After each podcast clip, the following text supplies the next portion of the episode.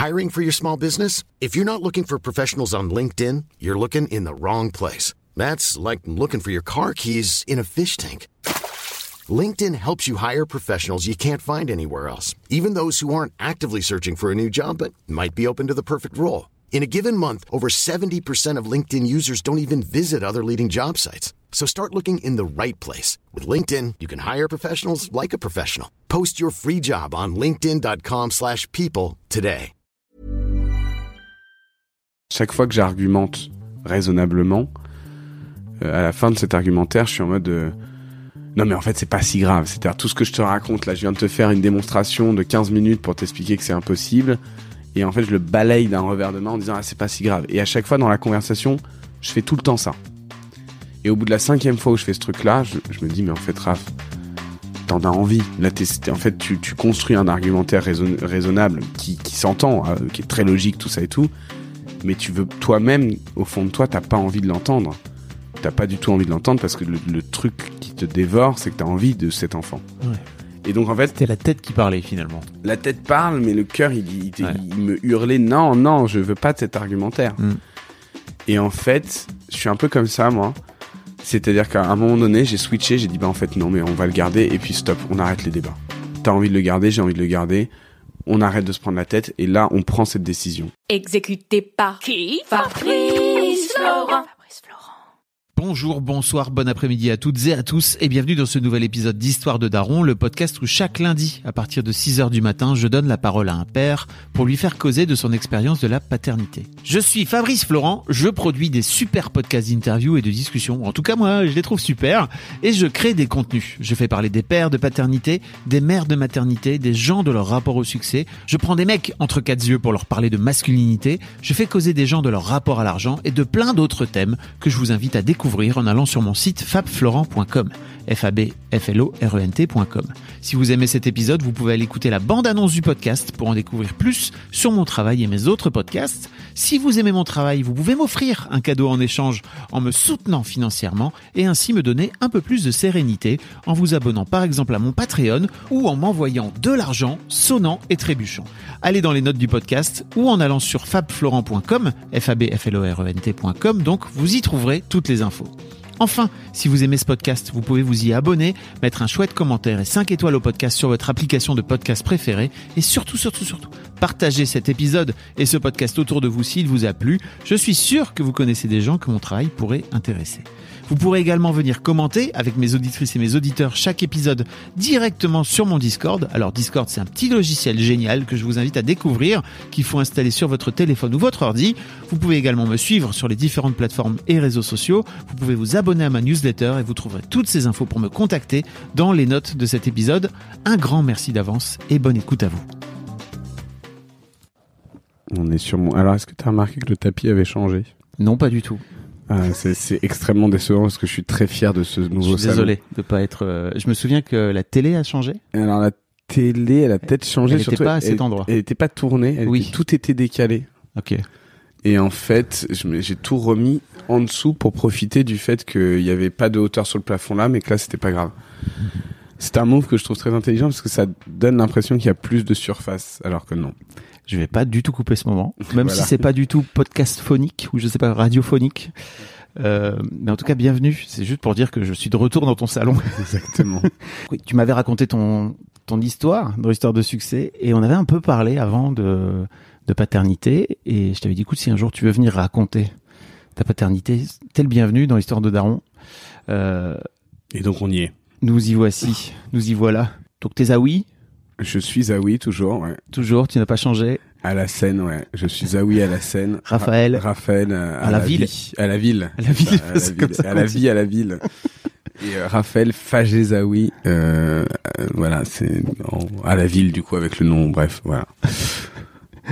Bienvenue dans l'histoire de Daron. Euh, pour- pourquoi tu avais envie de venir parler de, de ta vie de Daron? Et moi, je suis trop heureux de t'avoir, déjà pour commencer, parce que j'aimerais trop savoir un petit peu comment ça marche. Je crois qu'il y a un peu ce mythe, tu vois, du de l'artiste rocker euh, dont la vie n'est pas compatible avec une vie de papa, etc. Et j'ai- j'aime bien euh, venir confronter je crois, ce cliché un peu qu'on a, tu vois, à ta vie aujourd'hui, quoi. Et on est vraiment, vraiment dans le cliché de ça. on fait pas semblant d'y être ici, dans ce cliché-là. hein. C'est vraiment, je pense que ce que tous les gens imaginent, c'est ça, quoi. Donc, euh, donc ouais, on va, on va aller confronter le cliché et se rendre compte qu'on est, Qu'on est dedans. qu'on est dedans à fond. Mais que c'est bien. Moi, j'aime bien. Que t'aimes bien avoir cette, dou- cette double vie, finalement, parce que t'as. Ouais, ouais, il y, a un- y a truc très schizophrénique, quoi. Il y a Ouais. une, il y a une vraie double vie et en même temps, euh, c'est ma vie et en même temps, je suis très très bien dedans en ce moment. Ok. C'est l'une des raisons pour lesquelles tu voulais venir en parler, c'est ça?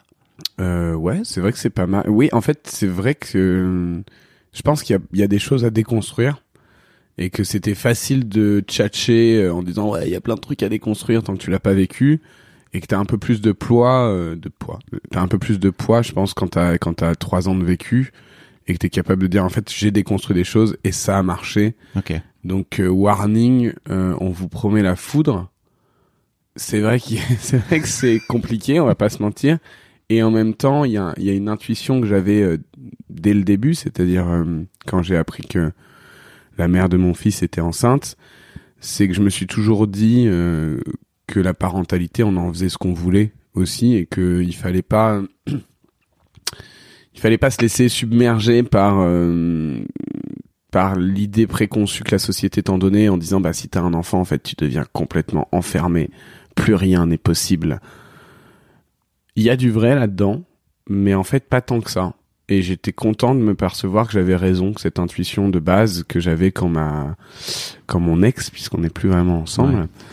euh, était enceinte de un mois bah elle était bonne et que une des raisons pour lesquelles j'ai choisi de garder cet enfant, et je pense qu'on va commencer par là parce que c'était pas évident et c'était pas voulu, c'est parce que je me suis dit que j'allais réussir à construire une parentalité qui me ressemblait, dans laquelle j'allais être heureux et épanoui. Ok. Bah justement, tu vois, la première question que je pose à tout le monde, c'est comment t'es venu le désir de, de paternité finalement? Est-ce que Eh ben, euh, il est pas vraiment. il- En fait, disons que le- ce désir de paternité, il a toujours existé en moi. C'est-à-dire que je me suis, j'ai j'ai pas, j'ai jamais été le mec qui a dit ah non, je veux pas d'enfant. J'ai Toujours été le mec qui dit ah bah ouais, moi je pense que ça va être marrant d'avoir des enfants. Mm. Sauf que c'est arrivé de manière complètement euh, fortuite. Euh, sans rentrer dans les détails, ça, bah, je vais quand même un peu rentrer dans les détails. ça s'est fait sur un sur un changement de contraception en fait, où normalement ça aurait pas dû avoir lieu parce que euh, les médecins ont été très surpris parce qu'en fait le, le corps de mon ex était encore rempli d'hormones et euh, donc c'est arrivé. tu veux dire Euh, qu'elle passait sans doute de la pilule à un Elle, stérilet elle ça, passait ou- de, de l'implant, Ok. euh, de l'implant, euh, mais donc dans l'implant il y a des hormones, Mm. Moins qu'en pilule, à un stérilet effectivement. Ok. Et donc en fait euh, il s'est passé que on avait l'habitude de faire l'amour euh, sans protection Quelle et voilà. aussi. Et en fait, euh, comme ça faisait un an et demi, deux ans qu'on faisait comme ça, effectivement, euh, ni l'un ni l'autre n'avons tilté en fait qu'il y avait ce changement. Et donc en fait, on se- du coup, c'est bien parce qu'on se souvient vraiment de la foi de la procréation. Et donc moi, je fais oh merde. Et fait oh putain oh merde aussi. On se dit ah mince zut ah ouais c'est vrai. Et donc là, on panique. Elle appelle sa gynéco qui qui dit mais non mais vous inquiétez pas. C'est-à-dire qu'on vous a en- enlevé l'implant hier, vous êtes encore full hormones. Donc euh, c'est safe au moins pendant deux semaines encore. Ah ouais. Et donc le truc, nous, on l'oublie complètement ce truc-là. On se dit ah bah c'est bon, le truc est complètement rassurant, donc on on zappe ce truc-là à tel point que très vite après, elle commence à avoir très mal au ventre et qu'on fait pas du tout le lien. Il y a Ah oui. aucun moment où on se dit t'as mal au ventre parce que t'es enceinte, vraiment pas du tout. Donc on est vraiment euh, le truc, on, on l'a zappé et en fait ça nous est revenu une fois que on, s'est rendu compte qu'elle était enceinte. On a fait ah mais ouais c'est vrai qu'il y a eu cette histoire ce Oh là moment, là. ce matin, qu'on avait un souvenir très précis parce qu'on était en retard pour aller rejoindre ma sœur et on s'était mis en retard pour Ken, si tu veux, pour aller rejoindre ma sœur et son, et, et son mec. Donc on se souvient très bien du matin, de nous en retard, en train de se dire oh merde, on est à la bourre, oh putain merde, c'est vrai qu'on n'a pas mis de que. Enfin voilà, donc euh, donc voilà. Mais parce que en fait la gynéco lui avait dit c'est quand même mieux de se protéger ou? Euh, oui oui, elle. a- Ah oui. En fait, gynéco, médecin, je sais plus. Ouais. En fait, je sais qu'on l'a appelé le, le jour même où euh, en disant voilà, il s'est passé ça, c'est quoi le risque? Est-ce que je prends la pilule du lendemain? Je crois que c'était ça la question. Ok.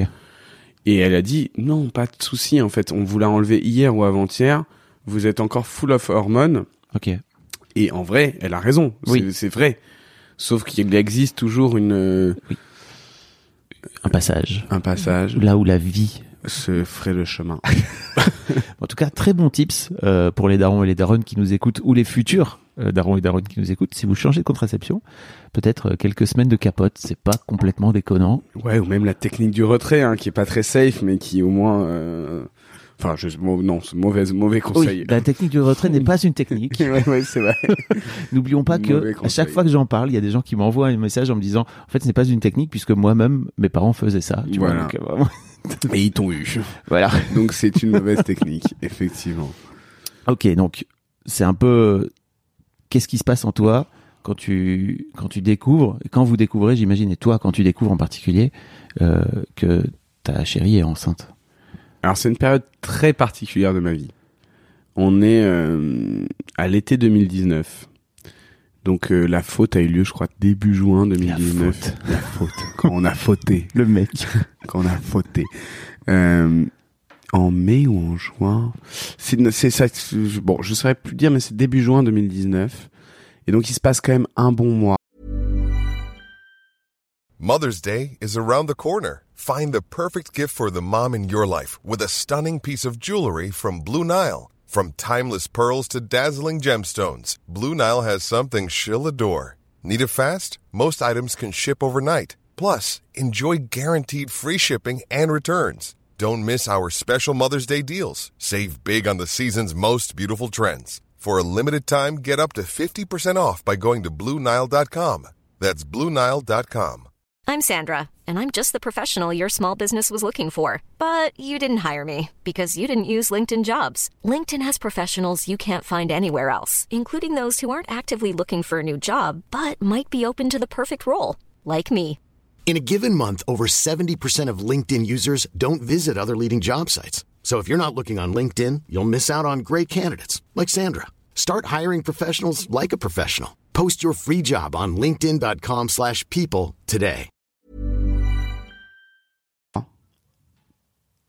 sans qu'on enfin on, on oublie cette histoire et il y a un mois où en fait euh, mon ex que je ne vais pas nommer pour Oui. un souci de D'anonymat, d'anonymat la mère de ton fils. la mère de mon fils euh, a mal au ventre mais vraiment des, des énormes crampes c'est-à-dire c'est des trucs qui la réveillent la nuit où elle est obligée de de sortir du lit de, enfin c'est des trucs vraiment qui lui font très très mal. Et elle est pas douillette. Du tout. Elle encaisse plutôt bien la douleur. Et donc on est il y a ce problème de, ce mal de ventre terrible. Et on comprend pas. On comprend pas. Euh, elle prend plein de trucs pour euh, pour arrêter d'avoir mal. Mais vraiment c'est c'est un truc euh, où elle doit ouais se lever du lit euh, aller se calmer sur le canapé elle elle, pleure de douleur mais des des pas des grands sanglots quoi des larmes qui coulent de c'est vraiment ça lui fait très mal et donc on est dans toute cette période où on se dit et vraiment fait aucun lien. On est en mode euh, là, c'est bizarre ce truc. On essaie de trouver, on trouve rien, euh, machin. Et moi je suis en tournée à ce moment-là. Je suis dans une grosse tournée euh, puisque c'est la tournée, des- la deuxième tournée d'été avec Thérapie Taxi. Donc pour les gens qui n'ont pas fait le lien, Et oui, T'as été Ah membre vrai. oui. thérapies taxi. J'étais donc chanteur de Thérapie Taxi à l'époque. Et on était en, en- c'était vraiment le peak time de notre succès, c'est-à-dire que l'été 2019, on a, je pense qu'on a vendu 100 000 albums. Le mec il se la pète quand même, qui place ça. On est sur headliner sur pas mal de festivals, euh, et c'est vraiment euh, le, le summum du succès. Sauf que, et ça j'en ai parlé, je crois, dans l'autre podcast, euh, au même moment, ma mère est très malade et euh, elle a donc une leucémie et on est vraiment sur la fin. Donc moi, je suis dans une période déjà très très compliquée à manager parce que euh, je sais que ma mère va mourir dans pas longtemps.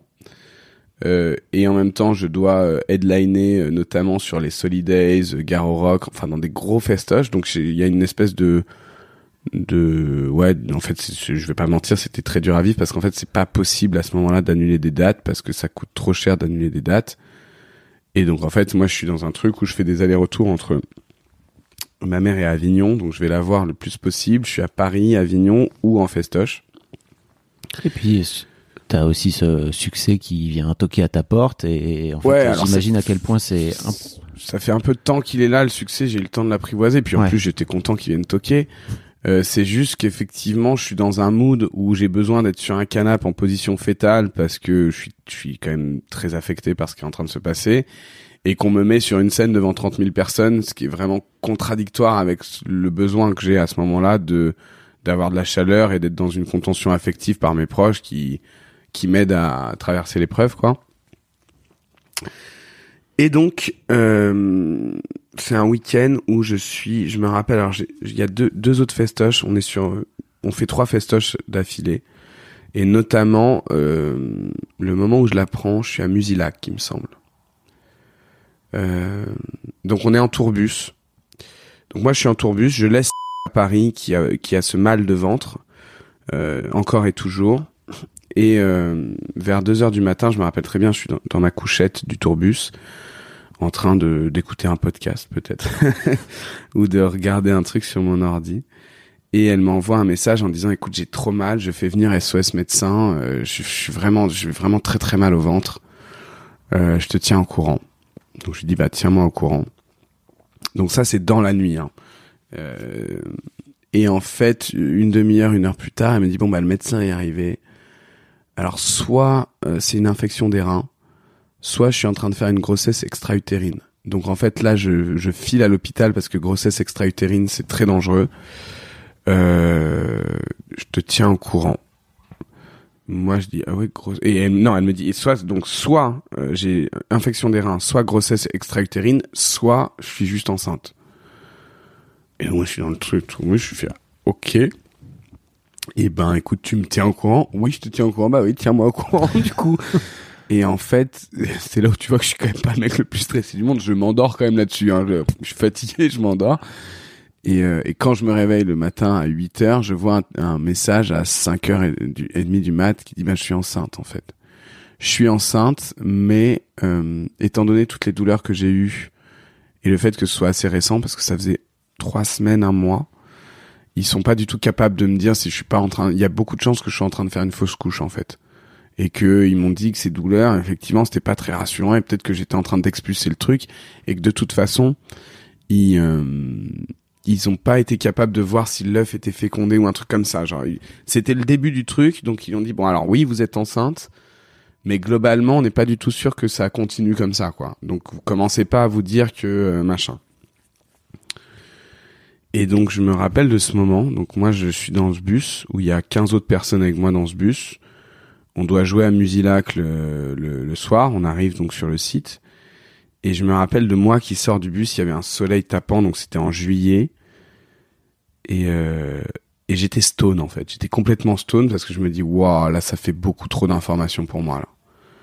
Là il y a un ouais il y a trop d'infos quoi. Trop trop d'infos et donc je me rappelle très bien de moi qui circule devant les euh, les, les, chiottes préfabriquées du festoche avec les gens qui qui faisaient me regarder bizarrement parce que je faisais des ronds. Je tournais vraiment en rond sur sur deux mètres tu vois. Mm. Et j'étais vraiment la tête tu vois genre comme ça, enfin du coup on le voit pas, mais genre la tête complètement dans les nuages, en train de faire des ronds sous le soleil, et donc j'imagine bien que les gens qui me voyaient se disaient waouh il est, il va pas bien, il a un problème ce type-là, il est euh, waouh il a pris un truc, je sais pas, genre. et j'étais comme ça et j'ai dû faire ça pendant bien 40 minutes, tu vois de et, et en fait j'arrivais pas à penser à quelque chose, ouais. genre j'étais vraiment genre en mode j'ai des décisions à prendre ou pas d'ailleurs, je sais pas s'il y a une décision à prendre, qu'est-ce que ça me fait, qu'est-ce que ça raconte? Tu veux pas l'appeler à ce moment-là? Non mais je sors de l'appel, je pense, oui. je sors ah de, oui, okay, je sors de l'appel à ce moment-là. Évidemment, dès que j'ai le message, oui, je l'appelle okay. et elle m'explique tout ça mieux en disant, c'est là où elle m'explique, ben ouais, je suis enceinte, mais pas vraiment okay, non plus. Euh, et euh, wow. et donc ouais, donc euh, donc je suis là euh, et je suis stone quoi. Et c'est presque un peu agréable parce que je sens vraiment mon, je je me sens décoller un peu de mon corps quoi, de me regarder un peu d'en haut en disant mais là de toute façon euh, tu peux rien faire, mec. Euh, déjà, il n'y a pas de décision à prendre tout de suite. Et ensuite, bon, bah, il y a ce truc qui se passe, bon, bah, tu dois l'accepter. Puis surtout, tu dois aller sur scène. Bon, bah, tu dois aller sur scène, hein. Il y a un moment donné, c'est ton taf. Il euh, y, a, y a 15 personnes qui travaillent pour ça. Il y a tout un public qui t'attend. Donc, faut, faut faire ton show, quoi. Donc voilà, je crois cette que... journée là, j'imagine, qui passe où tu dois finir ouais, par cette journée où en plus je choisis de le dire à personne. Ah, que je choisis de le dire à personne parce que je Enfin, mais les gens voient bien que t'es. Bah ouais, mais je sais pas, t'étais dans une ambiance de tournée, chacun fait un peu son truc, je donne un peu le change. Parce qu'en fait, je te dis ça, puis dans la même journée, on va faire du bateau avec tout le monde sur le lac, enfin... euh. Tu vois, très vite, je sais pas, je, et je, je sais pas pourquoi, c'est un peu bizarre d'ailleurs, mais... Parce qu'effectivement, c'est des gens avec qui tu partages beaucoup de choses, mais il n'y a pas non plus mes meilleurs amis sur le truc, donc... euh, je, je sais pas, je choisis de le dire à personne sur le moment. C'est un peu bizarre. Et le, le soir d'après, un peu bourré, je le dis à mon tourneur et à mon booker qui me regardent, qui disent- parce qu'ils sont au courant déjà de toute l'histoire de ma mère, évidemment. Et là, ils me regardent, je me, je me rappelle, ils me regardent en disant genre, waouh, ouais, c'est chaud ton truc. là, ça commence à être Ouais. chaud ta life là. Et euh, et très vite avec, on se dit, euh, ok, on n'en parle pas. On n'en parle pas parce qu'en fait, on a, elle m'explique que dix jours plus tard, on a une écho de confirmation. Euh, que donc elle a un rendez-vous dix jours après pour savoir si elle est vraiment enceinte et si ça prend. Et donc on se dit de toute façon là, on va on va pas parler dans le vide, ça sert à rien. On, on réouvrira le sujet quand quand on aura une vraie info. Quoi. Ah oui. Et sauf qu'entre temps, ma mère euh, décède. Donc dans cette semaine-là, Waouh. et j'ai le temps de d'expliquer ça à ma mère juste avant qu'elle parte. C'est-à-dire que je lui dis euh, possiblement euh, euh, mon ex est enceinte. Et en fait, elle, euh, elle me regarde et en fait, elle entend pas le possiblement. C'est-à-dire qu'en fait, elle, euh, le le lendemain, quand je la retrouve, elle me dit j'ai pleuré de joie toute la nuit. C'est incroyable, c'est une passation. Enfin, elle, est- elle était très mystique et en fait, ça l'habite complètement. Mhm. Et elle est, elle me dit je suis trop contente de partir là-dessus, quoi.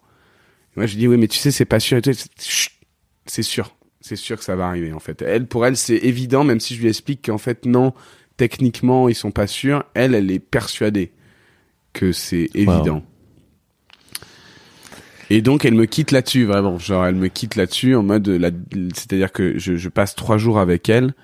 Euh, donc juste après c'est ce truc de festoche. Premier jour je lui annonce, deuxième jour elle me dit ce que ça lui fait, et troisième jour elle part. Donc euh, on doit organiser l'enterrement. Donc en fait cette histoire d'écho me sort de la tête parce qu'en fait euh, bon il se passe ce truc là. Bah oui. Donc en fait, on doit très vite organiser l'enterrement, tout ça. Donc en vrai, euh, ça paraît bizarre, mais vraiment ça nous sort un peu de la tête parce qu'il y a ce truc énorme qui vient d'arriver. Donc mon ex est avec moi. En fait, ouais, fais gaffe parce que je- tu l'as dit plusieurs fois, mais je vais la biper, en fait. tu vois. Juste pour euh, les gens. Les gens, ça, ouais. Je ne sais pas qui montera ce, cet épisode, mais voilà. Ça va être, ça va être compliqué de monter tout ça. J'ai déjà beaucoup trop parlé. Mais non, pas du tout, enfin. C'est trop bien en plus. Et donc on se retrouve euh, dans le Gers, puisque c'est là où ma mère voulait être enterrée. Euh, c'est un périple de ouf parce que du coup on passe de, on était à Avignon, on repasse vite fait par Paris, on re- retourne dans le Gers et aller dans le Gers c'est très compliqué. En plus moi je, je demande à mes deux meilleurs amis de venir, donc il faut arriver comme ça puis on se retrouve dans cette baraque de, qui est la baraque de ma grand-mère paumée au milieu de nulle part avec tous les ex de ma mère. C'est une scène assez drôle en fait parce qu'elle avait eu pas mal de mecs et ils sont tous là. euh, tu vois, pour lui dire au revoir, et ils, se- ils se, ils se tchatchent un peu tous, et tu vois tous les, tous, tous les mecs de, de, de sa vie, quoi, qui sont dans cette grande baraque, et des gens qui n'ont rien à voir les uns avec les autres, qui sont des gens qui appartiennent tous à ma vie, mais tu vois, tout d'un coup, je, je me dis, c'est improbable, il y a vraiment euh, mon meilleur pote qui rencontre euh, le- l'ex de, de, de ma vie d'avant, de quand j'étais petit, enfin, c'est assez marrant. Tous tes beaux-pères, finalement, qui se sont. Pas mal, et puis même bien avant moi, Ouais. en fait. Il y a, il y a Ah oui. une ribambelle de mecs euh, qui se retrouvent là. C'est assez touchant, en fait. Mm. Euh, et donc, on fait cet enterrement qui est, qui est assez sobre, assez simple. Et en vrai, c'est plutôt un joli moment. C'est-à-dire que moi, je suis entouré, du coup, de, de ma meuf, de mes deux meilleurs amis, euh, de ma sœur. De... Il y a un truc assez, euh, assez joli, en fait. Et assez simple. Puis, en fait, comme ma mère était au courant de sa maladie depuis neuf mois, on avait eu le temps de se dire au revoir. Et, euh, et on remonte sur Paris. Et en fait, quand on remonte, on remonte un dimanche soir. Et vraiment, au moment où on remonte, on fait Oh putain, il y a le rendez-vous demain. Lundi 10h. Ah ouais. Il y a le rendez-vous à la clinique pour Ça aller, enchaîne. euh, Mais on l'avait zappé. Et on fait Ah ouais, mais c'est vrai qu'il y a ça demain. Et on fait Ok. et ben, let's go. et donc, on y va un petit matin. Et en fait, il y a un, il y a un, il y a un bins. Il y a un truc qui se passe. euh, on a compris après euh, qu'ils ont fait une erreur. Ils font une erreur parce qu'en fait, on arrive main dans la main parce que nous, on est ensemble. elle s'allonge et en fait ils nous font ça c'est le cœur et on entend boum boum boum boum ça c'est le cœur en fait s'ils avaient eu l'information qu'on n'était pas sûr de le garder je pense qu'ils ils auraient pas dû faire ça tu fais pas entendre le cœur à des gens qui sont pas sûrs de garder Ah oui. et donc en fait on est en mode ah ok on en est là en fait ok ça c'est le cœur quoi genre on- donc il y a un cœur qui bat alors que nous on était en mode on sait même pas s'il y a quelque chose et eux ils arrivent ah ouais bah ça c'est le cœur Waouh. Et donc je sais qu'en fait on reste complètement muets tous les deux parce qu'on s'attendait pas du tout à ce qui se passe ça en fait. Nous on était en mode euh, on va nous faire des examens puis on va nous dire vous êtes enceinte, vous êtes pas enceinte, on va pas nous faire entendre un cœur en fait. Donc on est en mode et on reste complètement muet en fait et eux ils, ils continuent le blabla en disant oh bah ah oui bah au vu de votre dossier c'est arrivé vite parce que vous venez d'arrêter votre contraception. En fait eux le dossier médical c'est arrêt de contraception et il y avait pas marqué le changement, ils nous voient arriver main dans la main donc en fait ils disent ah, ça doit vous surprendre parce que ça arrivait super vite, mais vous devez être bon, euh, peut-être un peu surpris euh, que ça arrive si vite, mais vous devez être heureux, tout ça et tout. Et donc en fait, nous, on, on laisse dé- dé- débiter tout ça. Et je pense vraiment qu'il se passe un temps où elle débite tout le truc de ah, alors ça va se passer comme ça, nanana, la sage-femme, le machin. Et au bout d'un moment, on prend la parole, on dit mais en fait, nous, euh, on sait pas du tout si on veut le garder. Et on voit la, tête de, l'infirmière, de la sage-femme se décomposer, où elle comprend son erreur. Et en mode genre ah merde. ah ouais, parce que moi j'ai déblatéré tout le truc et tout, mais en fait j'avais pas du tout compris que possiblement il y avait un, avortement, un avortement quoi. Et donc on dit mais nous on est on explique que c'était pas voulu et qu'en fait il faut nous donner aussi les informations de, l'avortement quoi, Euh, parce qu'on n'a pas fait du tout notre choix quoi. et donc euh, bon bah donc du coup on repart avec toutes les informations où on nous dit bah effectivement euh, voilà il y a bien un bébé dans ce ventre il est bien accroché donc ouais ouais vous êtes enceinte. Et on va boire un verre donc euh, c'est tout ça il faut imaginer Paris il fait beau tout ça. Enfin tous ces souvenirs sont marrants parce qu'il y a c'est très intense et en même temps il y a toujours un grand soleil dans ces souvenirs. Et donc on remonte euh, donc c'était dans le 9e arrondissement. Donc je crois qu'on va boire un verre euh, avenue de Truden. Euh, on boit on boit un verre donc euh, grenadine quoi. C'est le matin tout ça. Il y a pas d'alcool. C'est vraiment un verre euh, sain. Et on et on commence à parler quoi. Et et le discours donc euh, le, premier discours c'est moi qui dis euh, je m'en fous je le garde. On le garde. Euh, on le garde c'est la vie qui dit ça et tout. Et mon ex qui dit ben pas du tout en fait. Tu te rends pas compte on est pas stable dans notre couple. Parce que du coup à l'époque enfin c'est un couple libre. Et bon, ça nous allait bien comme ça, mais donc c'est assez récent, ça fait un an et demi, deux ans qu'on est ensemble.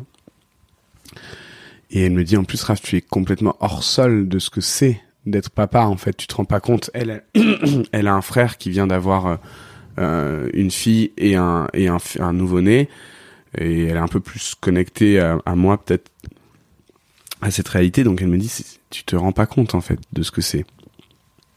Là, t'es dans ton délire parce que en plus euh, est-ce que t'es vraiment capable de prendre une décision là maintenant? Genre ta mère elle vient de partir il y a quatre jours t'es t'es dans ce truc là euh, là en termes de decision making c'est c'est chaud tu vois Mm. ça arrive pas au bon moment de, de prise de décision et puis tu vois tu vois ta vie enfin tu vois ta vie de t'es tout le temps à, à droite à gauche sur la route enfin on- et donc et moi je suis en mode ouais ouais non mais je m'en fous il faut qu'on le garde on, on est amoureux, toi et moi. euh, et puis en plus, il- à l'époque, j'ai 25 ans, quoi. Elle, elle en a 27, moi j'en ai 25, on est jeunes, quoi. Euh, mais je suis en mode, non, mais c'est un signe, j- j'ai envie d'être papa, on va, on va se débrouiller. Et donc elle en mode, euh, hum, moi je suis pas, je suis pas chaud, hein, c'est, c'est, voilà, quoi. Bref. Et, euh, et donc on se dit bon bah on se laisse deux semaines pour réfléchir chacun de chacun de son côté. Et, euh, et c'était deux semaines je crois où on se voyait pas trop parce que je partais à droite à gauche que voilà. Et en fait pendant ces deux semaines je réfléchis au truc. Je me dis ah ouais quand même c'est vrai que j'ai 25 ans. Est-ce que j'ai vraiment conscience de ce que c'est d'être papa? Euh, pff, non effectivement j'en ai très envie là mais euh, mais c'est pas raisonnable du tout. Puis on avait quand même fait un listing des pour et des contre et puis il y avait que Ouais. des contre. Il y avait, Ah ouais. il y avait vraiment pas trop de pour quoi. Genre c'était que des contre. Il y a quelques pour mais vraiment pas beaucoup quoi raisonnablement. Et donc quand on revient deux semaines plus tard où il y a quand même un espèce de coup près de il y a un coup Il y a près une- il y a de une date limite. ouais il y a une date limite en fait on se rend pas compte mais ça va vite la date Ouais. limite d'avortement je crois que c'est trois mois et tu, dois avoir quand même un délai de deux semaines où ils te disent est-ce que t'es sûr, il y a un délai de rétractation, Mm. tout ça. Donc en fait, finalement, cette décision, elle doit être prise vite. On se rend pas compte, mais ça va très très vite. Et après, sinon, tu pars dans un délire où tu dois aller en Belgique, machin et tout. Donc t'as pas tellement le temps de, de réfléchir au truc. C'est ça, tu as deux semaines, on avait deux semaines, mais après les deux semaines, il fallait prendre une décision, quoi, euh, parce qu'il fallait enclencher. euh, si avortement devait y avoir, il fallait enclencher l'avortement. Donc après ces deux semaines, moi je reviens et euh, je suis en mode ouais t'as as raison en fait, t'as raison, euh, t'as raison. C'est pas le moment, on est trop jeune, euh, ça se passe bien entre nous. Et puis si on a envie d'en avoir un dans deux ans, on en a un dans deux ans. Et il me dit ben euh, ouais mais alors moi là je le sens plus trop, là j'ai plus trop envie d'avorter. En fait je je me suis attaché à quelque chose. Il y a un truc qui est plus compliqué là pour moi vraiment. Je fais ah d'accord. Et en même temps, elle me dit mais on on, le- on le fera pas, je le ferai pas toute seule. Euh, donc il faut que tu sois ok parce que moi je le ferai pas toute seule. euh. Et donc je suis en mode j'essaye de, de lui dire ouais mais regarde en fait je reprends un peu les mêmes arguments qu'elle Ouais. avait il y a deux semaines mais c'est moi qui l'ai dit tu vois. Sauf qu'à chaque fois je me rends compte que à chaque fois que j'argumente raisonnablement euh, à la fin de cet argumentaire je suis en mode euh, non mais en fait c'est pas si grave. C'est-à-dire tout ce que je te raconte là, je viens de te faire une démonstration de 15 minutes pour t'expliquer que c'est impossible. Et en fait je le balaye d'un revers de main en disant ah c'est pas si grave. Et à chaque fois dans la conversation, je fais tout le temps ça. Et au bout de la cinquième fois où je fais ce truc-là, je, je me dis mais en fait Raph, t'en as envie. Là t'es- en fait tu, tu construis un argumentaire raison- raisonnable qui, qui s'entend, euh, qui est très logique tout ça et tout. Mais tu veux toi-même au fond de toi t'as pas envie de l'entendre t'as pas du tout envie de l'entendre parce que le, le truc qui te dévore, c'est que t'as envie de cet enfant. Ouais. Et donc en fait, C'était la tête qui parlait finalement. la tête parle, mais le cœur, il, il, il- Ouais. il me hurlait non, non, je veux pas de cet argumentaire. Mm. Et en fait, je suis un peu comme ça, moi. C'est-à-dire qu'à un moment donné, j'ai switché, j'ai dit bah en fait non, mais on va le garder et puis stop, on arrête les débats. T'as envie de le garder, j'ai envie de le garder. On arrête de se prendre la tête et là, on prend cette décision. Et on en, on en reparle plus. Ça y est, on a eu, on en a parlé il y a deux semaines, on en reparle là. Euh, moi, j'essaye de démonter tes trucs, mais en fait, j'en ai pas du tout envie. Donc, on le garde. Et on le change pas. Et elle me dit, bah, ok. Et on n'en a plus jamais reparlé. On s'est dit, bah, on y va. Ok. Et Et on, on, on voulait plus du tout re-challenge le truc. donc ça y est. Et donc, ça y est. Tu on avait pris la, papa petit à petit. on avait pris la décision. Pas tout de suite. En réalité, euh, ce que tout le monde me dit, c'est que quand t'es maman, je pense qu'il y a hum, la conscience de d'être mère. Évidemment, elle vient plus vite puisque t'es enceinte. Et quand t'es papa, je pense que effectivement, ça arrive plutôt quand à, à la naissance. Oui, il y a, il y a plein d'expériences différentes. Ouais, il y a tu plein, vois, t'as raison. Il y a plein. De... Après, euh, évidemment, il y a- il on, on change le, le pattern de vie parce qu'on vivait pas ensemble. Donc Ouais. moi, je je vais m'installer vraiment plus avec elle euh, pour ces neuf mois. Elle vit une grossesse qui est euh, très cool. C'est-à-dire que physi- elle a eu que le, au début où ça, ça ça a été très compliqué. Elle a eu très mal et en fait, on s'est renseigné après. C'est rare, mais ça arrive. Ça arrive de rentrer dans une grossesse avec des, des, des très grosses douleurs. Mais après le reste, elle est en forme, quoi. Elle est en forme. Il n'y a pas de galère, il n'y a pas de bouton, il n'y a pas de prise de poids, il n'y a pas de saute d'humeur incroyable, et il y a plutôt même euh, sur la fin un espèce de truc un peu shiny que peuvent avoir les meufs enceintes euh, au sixième, septième mois, de genre, tu sais, ça respire la vie, donc il y a un truc très très, euh, il y a une espèce d'aura qui se dégage qui est ultra agréable même pour les autres. Et toi, pendant ce temps-là? Et ben moi pendant ce temps-là, donc je finis ma tournée qui se finissait quand même en septembre, donc on finissait un an et demi de tour. Euh, on sort un deuxième album en décembre. Je, sais pas pourquoi j'ai accepté tous ces trucs. Rétrospectivement, c'était complètement débile. Et même les gens qui bossaient avec moi, peut-être on, aurait dû me laisser un peu de temps, mais en fait, on, on enchaîne la fin de la tournée avec la sortie d'un deuxième album en, en décembre 2019 et on prépare une tournée de Zénith Ah oui. au calme, au KLM, en sachant que moi, il y avait même une date qui était calée en mars 2020, et moi je leur dis, ben, moi je vous dis, hein, si vous voulez, vous calez une date là, mais si, si ma meuf est en train d'accoucher, je m'en bats les couilles que ce soit un zénith. Je, je serai avec ma meuf en train d'accoucher, donc prenez le risque si vous voulez, mais moi je vous dis que là, pour le coup, euh, il y aura pas d'histoire de on perd trop de fric ou quoi. Et ça, je veux bien que vous l'actiez, que vous le compreniez. Ils me disent oui, oui, on comprend, mais ils, prennent, ils prennent. euh, Non, alors oui, ils me disent oui, oui, on comprend, et du coup, ils décalent un peu la tournée de. Zénith, qui devait commencer en mars, Parce qu'au début, il m'avait dit oui, oui, puis euh, ouais, et puis quand je leur ai dit non, non, mais vraiment, il y aura Oui, c'est pas, moyen de négocier Ouais. en fait. et donc là, ils se disent ouais, ouais, quand même, on peut pas se permettre de perdre autant de thunes, donc ils décalent le truc. Donc on vit cette grossesse bien. Et toi, tu te Euh, transformes en papa alors Je me transforme pas vraiment en papa dans la grossesse, mais en tout cas, on, on vit ensemble. Je suis content. On, on- tu vois, on a des moments au ciné où on se dit putain, on regarde un film et t'es en train de fabriquer un truc pendant qu'on regarde un film. C'est quand même incroyable. Et globalement, moi, ça me rend très heureux. Euh, Et elle, elle a l'air plutôt heureuse aussi. Tu suis un peu les les, les cours euh, de préparation, etc. Ouais, on a, on a plein de trucs marrants. On va, moi, je l'accompagne à chaque fois. Bon, il y a les échos. On est, on est du genre, euh, on, on sait dès le troisième mois que c'est un mec, parce que, bah, parce que l'écho des trois mois, tu, quand, quand c'est, quand c'est un mec, en fait, tu peux pas savoir si c'est une fille, mais euh, si c'est un mec et que ça se voit, ils peuvent te dire, ouais, bah, c'est un mec. Ce qui, en vérité, me, me, me chagrine parce que je voulais absolument avoir une fille. Ok. Mais bon, très vite, je me dis bon bah comme ça, on se prend la tête sur le prénom. On a beaucoup de beaucoup de mal à trouver un prénom, on se prend beaucoup la tête. Et euh, notamment, il y a deux trois petites embrouilles. ouais. Il y a deux trois euh, deux trois trucs en mode genre t'es pas sérieux de me proposer ça, genre moi parce que je suis parti loin, j'ai proposé des trucs genre Par rapport au. Noveciento, enfin je suis parti très très loin. Et j'en étais en mode c'est une blague en fait que t'essayes de me faire parce que c'est vraiment pas drôle du coup. Et moi qui dis mais tu comprends pas, euh, toi tu veux des trucs trop normaux, euh, moi je je veux que tu vois genre je- tu comprends pas mon âme d'artiste, tu vois sur l'expression c'est vrai dans moi. Donc les seules prises de tête je crois se situent au- autour du du prénom. Et puis on est quand même dans une relation libre donc il y a quand même des trucs qui sont un peu compliqués je pense à manager. Mais bon, ceci est une autre histoire. Hmm. J'imagine. Mais globalement, ça se passe bien. Euh, et alors, c'est marrant parce que du coup, euh, on est pépouze. Euh, elle est très enceinte, mais on est pépouze parce qu'on, il y a une journée où on va faire un rendez-vous gynécologique et où le gynéco nous dit bon, voilà, c'est pas avant deux semaines. Vous êtes chill, quoi. hein, c'est pas avant deux semaines. Donc nous, on est là, tranquillou, et on est en train de, on est chez des potes, en train de jouer à, à la Switch, à Mario Smash Bros. Excellent trèfle. Bravo. Voilà. et, euh, et comme, euh, comme elle est assez nulle à ce jeu, moi aussi, elle prend tout le temps Kirby qui en fait a la faculté de voler et donc de ne pas tomber. Donc c'est Kirby, c'est vraiment le perso pour les gens nuls sur Mario Smash Bros.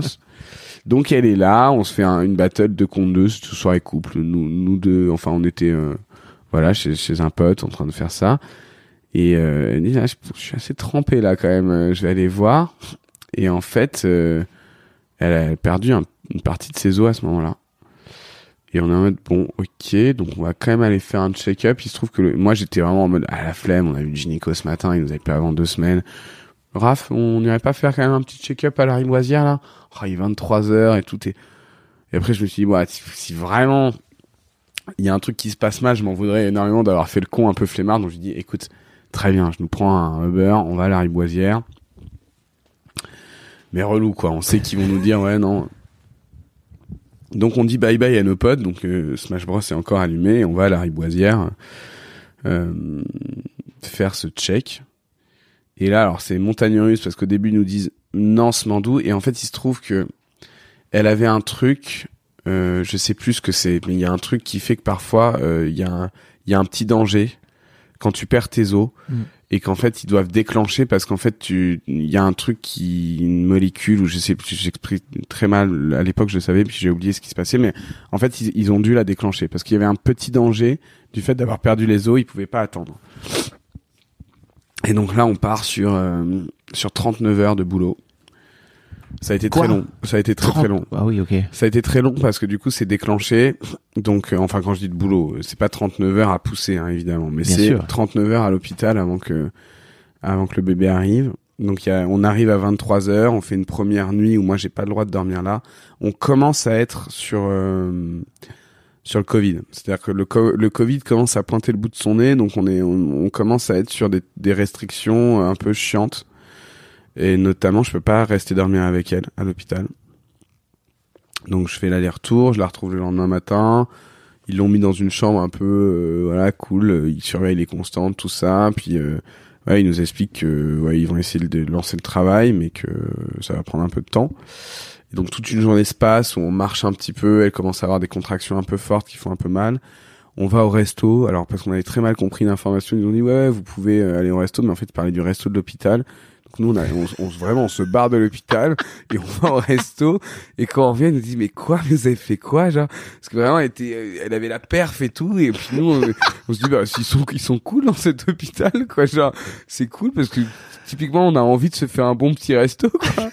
Ils ont dit mais vous êtes complètement con en fait. Nous on parlait du resto dans l'hôpital et vous êtes sortis là. 150 Bah ouais. épisodes, Ouais, Raphaël. c'est la première fois qu'on me la sort, celle C'est marrant et, puis en fait ce qui est très marrant c'est que j'ai en fait moi j'ai j'ai je, je faisais un journal pour mon fils. Enfin donc j'ai tout ça en vidéo. Ah ouais. Et j'ai vraiment ce passage lunaire où t'as notre pote de la veille qui s'est ramené au resto avec nous, tu vois. Et donc on est là à bouffer des pâtes et lui qui est en mode genre ouais donc si c'est passé hier, trop marrant. Et tu vois Léa avec son ce, ce- sa, sa perf en train de bouffer des pâtes, elle a trop mal, elle est en PLS parce qu'elle est, elle a des contractions et nous on est au resto vraiment tranquille quoi, genre euh, ouais un peu hors sol quoi. On se dit ça puis on revient puis il nous dit ouais vous êtes bien débile donc maintenant on va arrêter les conneries quoi, on va pas aller au resto genre. et euh, et il se passe encore euh, donc là il se passe encore toute une journée où où j'ai mes amis qui viennent donc la riboisière ce qui est très agréable c'est que tu as un jardin en bas donc on fait des tours on, on lui dit qu'il faut marcher donc on marche ensemble euh, on est là puis moi je me fous un peu de ça je dis t'as mal hein, t'as mal. Moi j'ai- moi j'ai pas mal du tout. Et donc voilà. Mais en fait c'est une jolie journée. On est euh, on est prêt quoi. On est ready je sais pas. On se sent pas du tout euh, on n'a pas peur quoi. On est en mode c'est trop cool ce qui nous arrive. On est très heureux de vivre ça quoi. Et puis on le vit dans ouais dans une, une petite euphorie de c'est trop bien quoi ce qu'on est en train de vivre et donc arrive le soir et là euh, le soir de cette journée là elle passe en mode dans la salle d'accouchement et euh, et là, on y est pour toute la nuit. Et toute la nuit, genre ça, le col, il est ouvert à 1,5, 2, et puis ça, ça bouge pas trop. Et donc c'est une longue nuit où on parle, on attend. on- Faut aller jusqu'à 10, hein, je donne pour pour que Ouais, c'est ça. oui, oui, pour, oui, faut- pour bien comprendre que ouais, le col doit être dilaté à 10 et que euh, et que vraiment euh, tout ça est fait de contractions et de douleurs et que quand tu quand tu quand t'as beaucoup de contractions pendant une heure et qu'on revient te voir pour dire que le col est au même endroit, il y a un truc très dur à Ouais. encaisser. C'est-à-dire qu'en fait, toi, t'as l'impression qu'il s'est passé. Bah, moi, je suis en tant que mec, donc c'est chill, mais euh, la femme, elle, elle a beaucoup poussé, elle a fait beaucoup d'efforts, et quand on vient lui annoncer que tous ces efforts, ça a pas changé grand-chose à la Ouais. dilatation, c'est un peu un peu rude. contractions servent à dilater le Exactement, le ouais. col de je- je- l'utérus. Non mais je parce que je sais que parfois il y a des gens qui, ont- qui écoutent euh, Histoire de Daron et qui ont qui ont pas d'enfants, tu vois. J'aime bien faire un peu de Tu, as tout à fait raison. Cours de bio. De, de la bio. Donc on passe toute la nuit avec beaucoup de contractions et pas beaucoup de dilatation, pour résumer. Mm. Et à un moment donné, il y a, il y a la... Oh là, tu vois, j'ai même plus le terme là quand tu fais la piqûre dans le dos. Là. l'anesthésiste Ouais, l'anesthésie c'est pour faire la... euh, péridurale. Péridurale, voilà. Et péridurale, euh, donc là ça va un peu mieux parce que la péridurale du coup c'est anesthésie donc t'as moins mal parce qu'à un moment donné la douleur devient vraiment très insupportable, surtout quand ça fait 5-6 heures que t'as des grosses contractions. Effectivement c'est c'est c'est quand même psychologiquement très rude d'avoir autant de douleur sur euh, sur un laps de temps un peu un peu important. Péridurale ça soulage, du coup t'as moins mal, tu restes en capacité de pousser. Donc voilà, on fait toute la nuit comme ça, nuit blanche. Moi, je fais un aller-retour vite fait chez moi pour me pour me doucher, me laver les dents, puis je reviens. Et on est au petit matin. Il euh, y a pas vraiment d'avancement. Et tout d'un coup, assez vite, c'est ça, ça part quoi. C'est-à-dire qu'en fait, elle vient de checker, c'est à 2 puis elle revient de checker une heure après, c'est à 10 Et c'est le, le- le gamin est un peu descendu, donc on, ouais, en fait, c'est allé très vite quand ça s'est déclenché. Euh, tout se passe bien en vérité. C'est toujours un moment un peu angoissant, le moment de, de l'accouchement, parce qu'en fait, t'as les constantes vitales du bébé sur, sur la gauche, que le cœur s'accélère à chaque contraction, et qu'en fait, les gens te rassurent, mais en fait, même si les gens te rassurent, t'es en mode genre, ouais, c'est normal que ça batte aussi vite. Enfin, t'as quand même un moment un peu angoissant de dire, waouh, faut que ça se passe bien quand même, on y est. Euh, plein de gens qui s'agitent autour, tout ça et tout. Et, euh, et en fait, tu sens quand même que même si c'est ultra sécurisé, c'est un moment où il peut se passer des dingueries. Donc t'as toujours un peu, t'es toujours un peu en alerte. Et donc voilà, le bébé sort. euh, moi, je suis, on me demande de couper le cordon. Je dis ok, je suis à deux doigts de tomber dans les pommes. Non pas de dégoût, mais d'émotion. C'est-à-dire qu'en Mm. fait, je, je sens toute ma tête qui est ple- pleine de fourmis parce que juste c'est émotionnellement très très fort. Mais on vit ce truc-là. Franchement, super bien. Enfin, tu vois, il n'y a pas eu de galère. Euh, on est trop heureux. Euh, et tu vis tout ça avec euh, intensité évidemment en te disant waouh c'est ça c'est là quoi ça arrive donc tu découvres ton bébé euh, ils te proposent très vite de le de le nettoyer aussi toi enfin c'est eux qui le nettoient puis tu, tu vas dans la salle avec tous les nouveaux nés et donc tu le fais un peu de toilette avant de le rapporter euh, à la maman et déjà t'es très content de vivre ça en tant que père parce que moi j'ai la sensation de enfin voilà c'est cool de dire que que tu l'as vécu quoi que tu l'as vécu à 100% et que du coup c'est c'est un moment qui t'appartient aussi et que et que c'est bien quoi que que, que que enfin ce lien il existe quoi parce que je pense quand même que ça fait une différence euh, sans vouloir critiquer quoi mais des papas qui sont pas là à l'accouchement c'est moi je, pense que ça fait quand même une différence en fait de de dire bah mon enfant je l'ai vu naître ou je l'ai pas vu naître il y a quand même une différence et donc voilà, et donc je suis avec ma caméra, je filme un peu tout ça, et notamment je suis très fier de filmer son tout premier caca. Parce que j'imagine lui montrer ça dans 18 ans en disant mec, j'ai ton premier caca. C'est-à-dire qui peut se dire en vidéo, le tout premier truc que j'ai sorti, je l'ai en vidéo. Donc ça, je suis obsesse et tout le monde me dit ouais, c'est pas ouf. Et moi, je suis en mode genre, c'est une dinguerie, c'est une dinguerie. J'ai son premier caca en vidéo, je suis obsédé par ça. Genre, vous vous rendez compte quoi, le mec va voir son premier caca. Bref, je fais euh, deux, donc mon ex reste euh, deux trois jours à l'hôpital et en fait donc il y a, y, a, y a le Covid un peu, mais en fait nous ça nous arrange à ce moment-là parce que ça veut dire qu'on a une seule personne par une seule personne dans la chambre et en vrai c'est super confort parce que quand tu te prends 18 personnes alors que t'as vraiment tout sauf envie de ça, Ouais. donc en fait l'excuse du Covid fait qu'il y a personne qui vient nous voir à part euh, mon père euh, et qui, enfin que les gens proches quoi. Et donc ça c'est cool. Vraiment c'est beaucoup plus agréable que de se taper tout le monde. Et donc j'imagine que vous vous retrouvez après en confinement, quoi. On y vient, on y vient. Ouais. C'est- là où ça va devenir technique. Ouais. Euh, je fais la teuf, je fais la teuf euh, juste avant que Léa sorte de l'hôpital. Je fais une énorme teuf, c'est les c'est la nuit d'un pote et je me dis bah, j'ai envie de fêter ça. Donc je me mets plein de plein de MDMA dans le cornet, je suis super content. En fait, je suis content de de fêter ça comme ça. Et euh, et donc le lendemain, je vais chercher euh, je vais chercher mon ex du coup à l'hôpital, puis en fait, j'ai une, une tête bien pire qu'elle parce que j'ai pas dormi de la nuit. Et euh, et donc, euh, ouais, elle a une bien meilleure tête que moi alors qu'elle vient d'accoucher trois jours avant. C'est chaud, ça. Hein. C'est chaud, mais du coup, on a une photo de ça qui est absolument euh, mémorable vraiment tu vois ma tête de.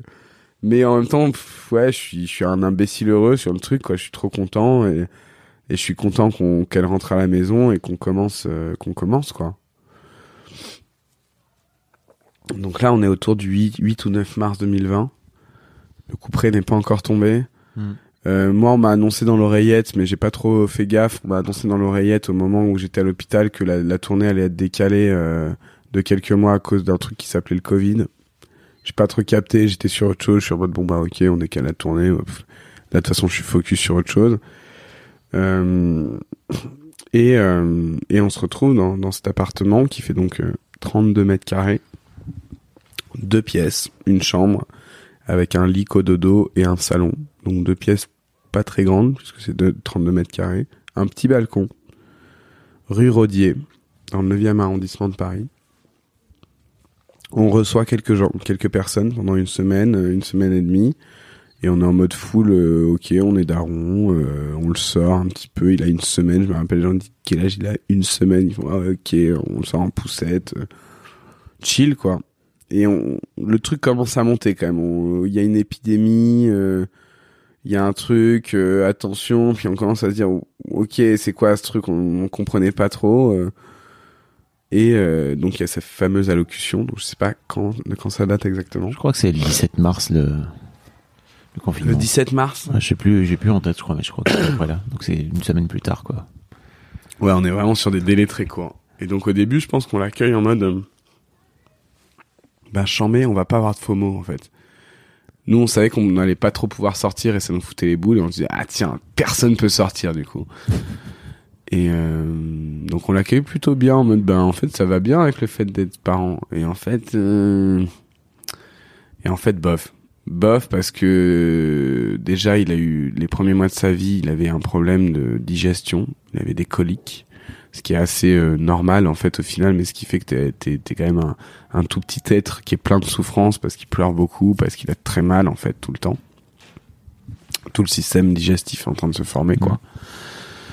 Et donc euh, ouais, donc les, les premiers mois ils sont rudes, surtout que bah, surtout que moi c'est à ce moment-là que j'apprends la fin de thérapie taxi. Donc ça fait encore une fois beaucoup d'informations à manager, c'est-à-dire que je suis en confinement, je viens d'être père et en fait euh, on m'explique que c'est fini. Waouh. Je fais genre OK, bon. Ça fait un deuxième deuil. Ouais, un deuxième deuil, ouais. Ça fait beaucoup. Ça fait beaucoup, ça fait beaucoup, beaucoup. Et en vrai, rétrospectivement, je m'en suis rendu compte après, mais cette première année, elle a été très compliquée. Elle a été très, très compliquée, en grande partie à cause de ça, parce que moi, j'ai dû faire le deuil de mon groupe en même temps que, que, que la première année quand t'as un enfant, c'est franchement la plus dure. Enfin, moi, je trouve. Après, j'en ai vécu que trois, donc peut-être qu'il y en a d'autres qui arrivent qui vont vraiment pas être marrantes. Il y en a d'autres. Il y a, d'autres festivités, quoi. qui- Voilà, mais là je trouve ça vraiment beaucoup plus fun maintenant Ouais. parce que moi une première année t'es quand même sur du management de, de caca, de, de pleurs, de aucune communication n'est possible donc t'es toujours dans le qu'est-ce qui va pas. Mhm. Je me rappelle t'es vraiment tout le temps dans le je sais pas, je sais pas quoi faire parce qu'en fait tu tu- t'es pas capable de me dire ce qui va Bien pas sûr. donc moi il faut que je devine mais euh, voilà et puis il y a aussi beaucoup de de, de petites nuits donc le sommeil c'est quand même c'est c'est le plus dur hein. quand t'es parent moi je vais pas changer une couche en vrai ça ça prend une semaine et très vite t'es pas très dégoûté c'est vraiment pas ça qui est dur donner à manger et en foutre à côté devoir nettoyer après c'est c'est ça ça prend vite et c'est pas grave non ce qui est dur c'est c'est de qu'on t'empêche de dormir ça c'est vraiment je trouve le le truc le plus dur quoi Bah oui. C'est une technique de torture. Hein. Ouais, exactement. donc, euh, après tout. euh, C'est ça. C'est ça. Donc il y a, y a ces trucs de sommeil où en fait euh, t'es réveillé la nuit, puis après en fait il y a un truc très très vicieux, c'est que t'as peur de te rendormir parce que tu t'as peur d'être réveillé. Ah oui. En fait il y a un truc un peu comme ça qui se met en place où t'es en mode genre ok donc là c'est bon j'ai managé, il s'est rendormi, mais en fait moi si je me rendors genre il peut me réveiller à tout moment, donc en fait il y a un truc qui est dur dans le rendormissement. Bref. Voilà. On fait ce, cette première année, donc où il y a un confinement, déconfinement, reconfinement. Moi qui dois me manager avec une nouvelle personnalité où je me rends compte que, que j'ai pas mal de colère, de tristesse en fait, qui sont liées à la fin de mon groupe. Et que surtout aussi je, je découvre des facettes de moi-même parce que ouais, ce petit bout de truc me met, me met hors de moi parfois. Et, euh, et je redécouvre des facettes colériques de moi que j'avais pas. Euh, voilà. Et puis en même temps, euh, en même temps, euh, il y a des gens qui viennent chez nous au début pour faire la fête un petit peu. On fait des, des soirées apéro comme tout le monde faisait à l'époque du Covid. On pouvait pas trop sortir. Et très vite aussi, on on ben on, on confie euh, notre enfant euh, à ses grands-parents assez vite on se dit bon bah c'est important de pouvoir euh, être flex donc c'est un peu dur de faire 3 4 jours sans lui mais on le fait alors qu'il a 3 4 mois. On ce qui est très tôt en fait hein, Ouais. de, de laisser son son gosse 3 4 jours euh, à peut-être peut-être plus vers 6 mois. C'est quand même un truc où t'es t'es alors plutôt la maman mais euh, même moi j'étais un peu en alerte en alerte. Il y a un truc qui te manque même si ça te fait respirer il y a un espèce de de trucs très très forts qui te manquent, une présence qui te manque. J'apprends à être papa, donc comme je disais, ouais, ça me fait découvrir des facettes de moi-même et en même temps, personne n'a pu te mettre à bout comme ça, en fait. Et que ouais, il y a plein de sentiments ambivalents, que bon, je raconte les mauvais côtés, mais en fait, il faut que je, je balance le truc. Il y a aussi des moments où t'es devant un film et t'as ce, ce petit truc qui s'endort sur toi et qu'en fait, moi, ça m'est arrivé de pleurer de joie alors qu'il se passait rien. Je regardais un film avec juste ce petit corps chaud sur le sur mon torse et genre ça me faisait pleurer de joie tellement je trouvais ça incroyable et ce que ça provoquait en moi quoi. Donc tu, tu, tu te balances entre ces deux trucs et en même temps ça te ça te recentre pas mal parce que tout d'un coup euh, bah voilà t'es en responsabilité t'es plus le même être humain parce qu'en fait il y a quelqu'un qui compte sur toi Et donc il y a des erreurs que tu peux plus faire, il y a des choses que tu, enfin t'es responsable en fait. Avant de ça, tu pouvais te permettre de pas être responsable, ça te concernait que toi. Si tu, si t'allais pas au taf, si tu ratais un truc, si, bon, c'était toi avec toi. Là, t'as une responsabilité euh, que t'as évidemment envie de bien mener. C'est-à-dire que t'as envie d'être un bon parent, de, de, mettre un toit sur la tête de ton enfant, de bien le nourrir, de, de le sécuriser, de, de, de, de lui apporter aussi des, des bonnes euh, bases émotionnelles. Et ça, en fait, euh, on en fait, et je trouve qu'on en fait beaucoup aussi. Il y a beaucoup de pression sur les parents où je sais pas à quel point c'est vrai parce qu'il y a plein de choses contradictoires qui sont dites, mais euh, où on te dit ouais non mais attends la première année c'est toute la construction mentale de ton enfant.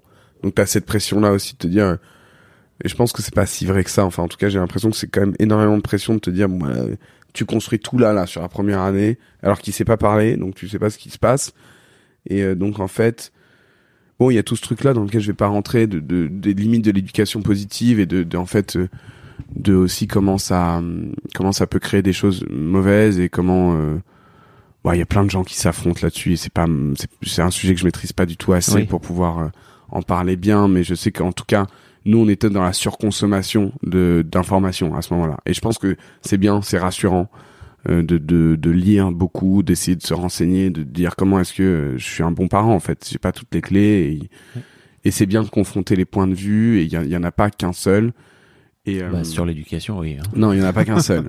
Mais c'est vrai qu'il y a eu une, une espèce de dogmatique, dogmatisme un peu avec l'éducation positive, et c'est bien aussi de déconstruire ce truc-là en disant bah non, en fait, tu peux pas juste être dans euh, je t'apporte que du love, je te mets aucune limite, c'est ça marche pas en fait. Il y a il y a pas mal de gens qui sont en train de dire non mais en fait ça ne marche pas les gars. Euh, bref.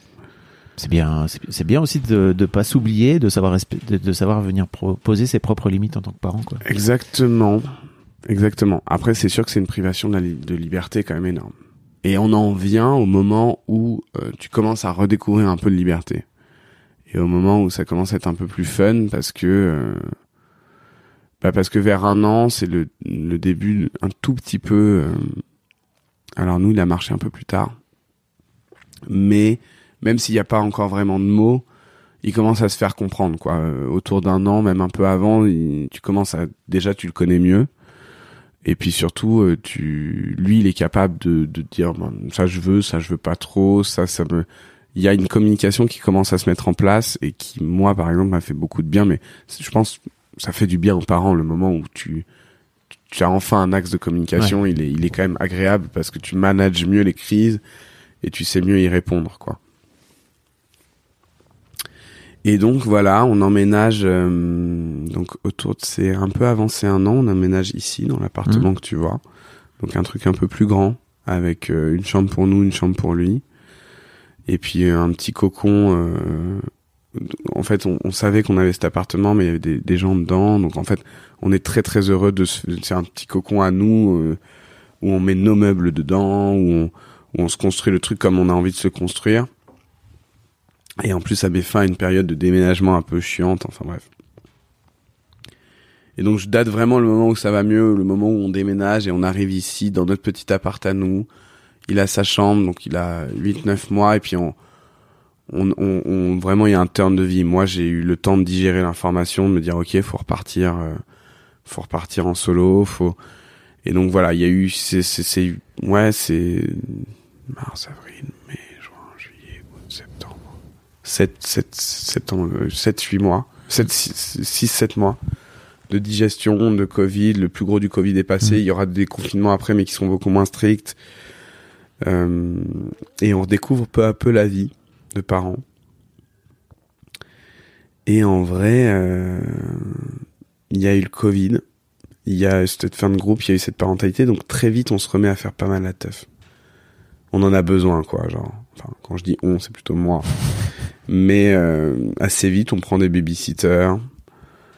Euh, on dit c'est jusqu'à quelle heure le babysitting? Et puis il y a vraiment des moments où c'est assez rude, mais il y a vraiment des moments où on rentre à 5-6 heures du matin et en fait le, la passation, la babysitter s'en va et euh, le bébé se réveille quoi. Bah oui. Et là on, on doit faire le le, le truc euh, alors qu'on est on n'a pas dormi quoi et qu'on est généralement dans un état un peu second. Mais bon, c'est un, c'est un peu technique et en même temps, moi j'ai appris des. Alors je sais pas à quel point je peux parler de ces choses-là, mais euh, on va on va dire que je peux parler de ces choses-là, puis on verra si on coupe après. Mais notamment, euh, j'ai découvert un truc, un mood de redescente. Donc tu sais le principe, euh, enfin je sais pas si tu, mais quand tu prends des des tasses ou des trucs, t'as t'as t'as, t'as une redescente le lendemain où ta sérotonine est un peu à, à plat.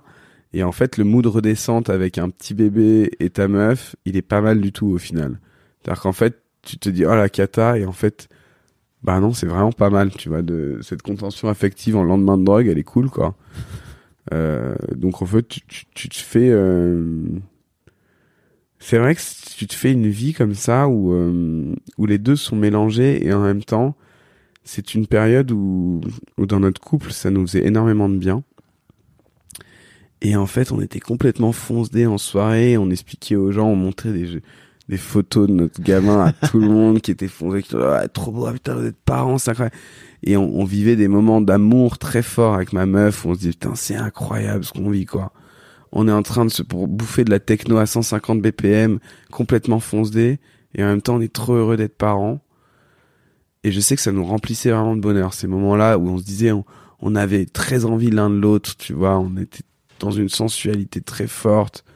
Et on avait en même temps, du coup, l'aspect euh, très couple jeune, tu vois, qui vit une passion très forte et qui était d'autant plus forte qu'on avait ce lien extrêmement fort de de partager un quotidien chiant de parents ensemble et que c'était très marrant de passer de euh, est-ce que t'as payé la crèche euh, des trucs administratifs que t'es obligé de te taper de genre ouais, machin la crèche les couches est-ce que ah mince t'as oublié de lui prendre le truc pour le nez et euh, 12 heures après t'es en mode genre ouais, attends refile-moi un bout de tasse là que je monte bien tu vois genre.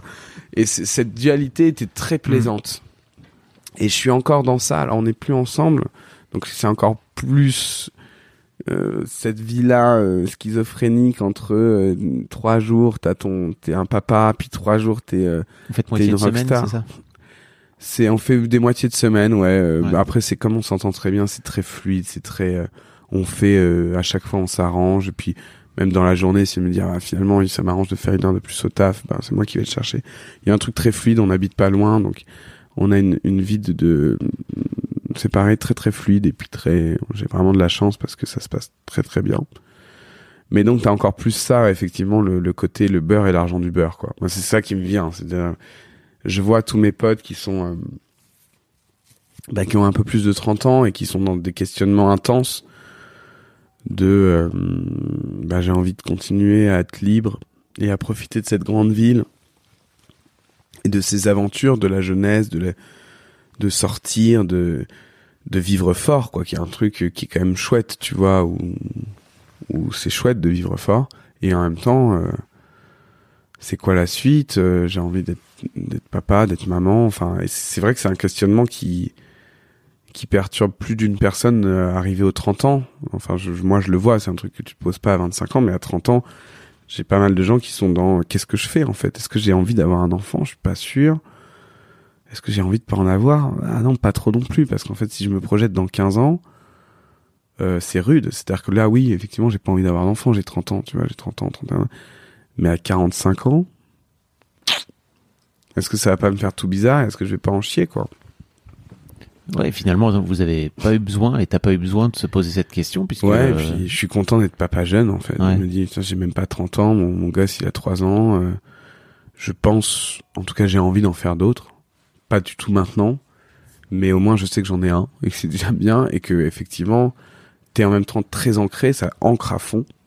Et puis surtout, je vis des moments genre géniaux, parce qu'il y a plein de moments géniaux. C'est-à-dire, je te raconte hier, je vais te raconter un truc ultra random, mais ça me remplit de joie. C'est-à-dire qu'il a, il a un, ce qu'on appelle un, un, un- c'est un vélo, mais j'ai plus le nom. Un c'est un vélo sans pédale, c'est ça ouais, un vélo sans pédale. Alors, un- Je, je n'ai pas le nom non plus. voilà, mais voilà. je- À chaque fois, je dis vélo, il me reprend, il me dit non, c'est pas un vélo, c'est une draisienne. Une draisienne.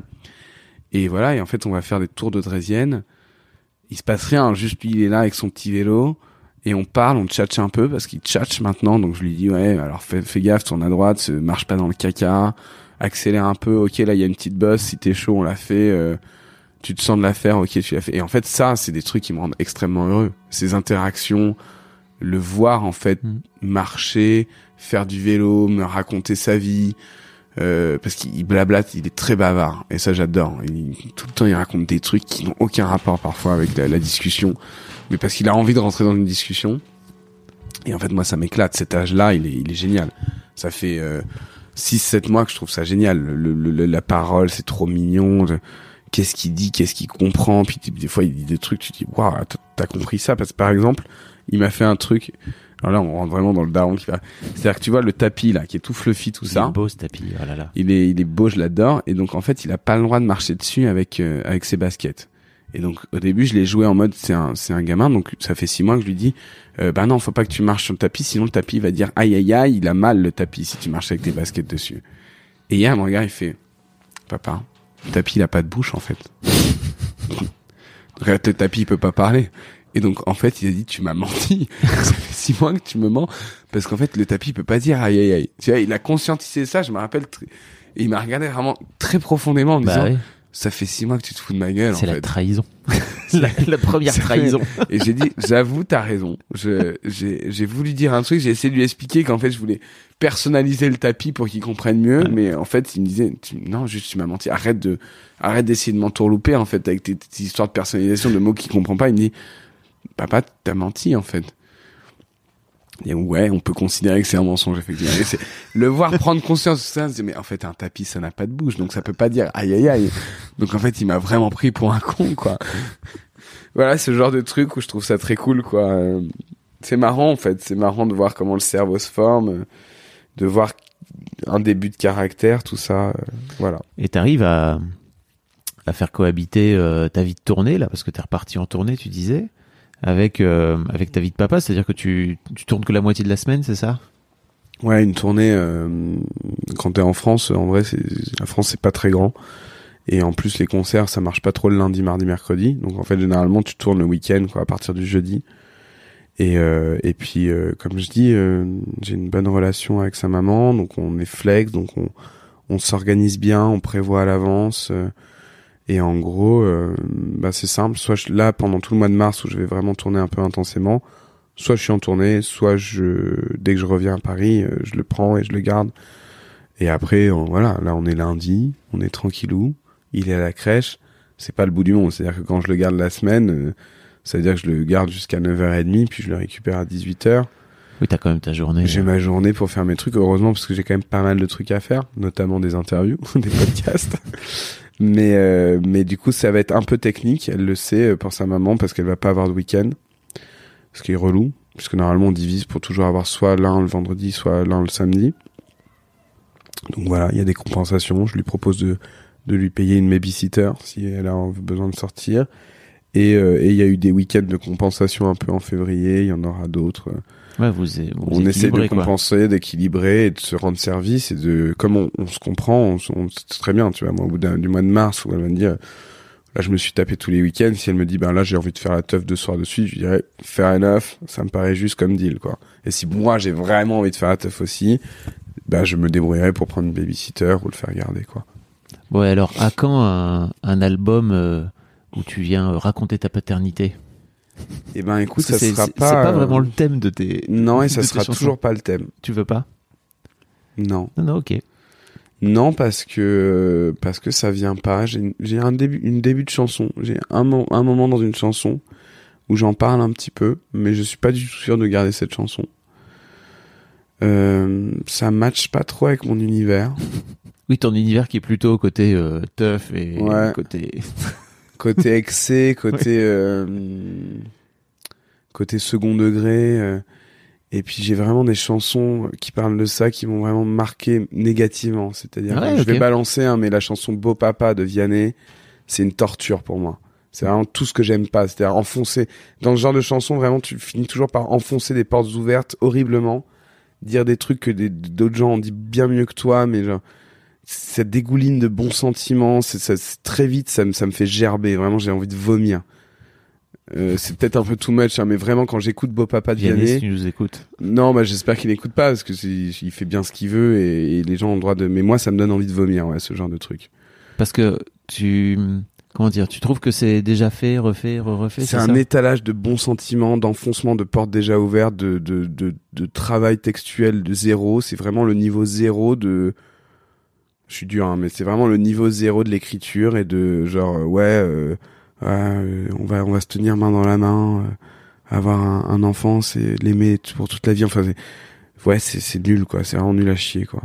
Ça Ok. m'intéresse pas du tout. Et, et en même temps, l'exercice d'écrire une chanson un peu euh, marquante, un peu. et Je suis sûr que c'est possible de faire un, un très joli texte sur qu'est-ce que c'est d'être parent. C'est évident. Et puis d'ailleurs, en fait, plein de gens l'ont fait. Bien sûr.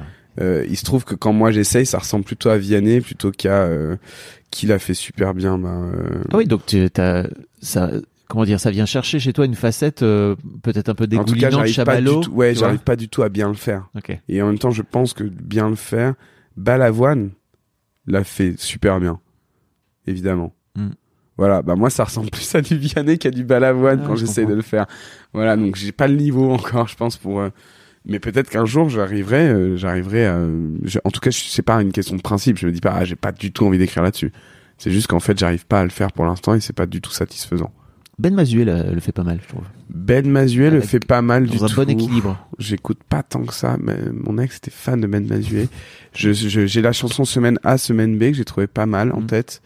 D'ailleurs, d'autres chansons, il parle de ses gosses. Il y a une chanson Mais- qui s'appelle Papa aussi où il, ra- il raconte un peu la, la découverte de la grossesse. C'est assez, assez. J'écouterai ça. Mhm. Mais j'avoue que Ben Mazuet, c'est pas trop ma cam. Ah bah non, c'est loin de ton univers gentil, musical. quoi. Ouais. Ça reste des trucs t'es- gentils. Et... Tu peux pas être méchant en étant en même temps papa. J'ai vraiment l'impression que t'es, t'as un vrai côté schizophrène, quoi. Tu Ah bah, il y, a- y a des gens qui sont un peu non, c'est- c'est- c'est-à-dire, c'est pas une question de méchant, c'est que moi, je, je- sans sarcasme et sans second degré, je je vis pas, je respire plus. Et donc évidemment, dans ma paternité, il y a toujours énormément de second degré et de sarcasme, et je, je me je me prive pas du tout de me foutre de la gueule de mon fils, tu vois. Euh, ce qui peut en choquer certains, mais en fait, en même temps, moi, je respire pas sans ça. Et c'est vrai que euh, je- Ben Mazuet, pour le coup, je, je me rappelle une chanson qu'il avait écrite qui s'appelait Vivante, que je trouvais très très touchante.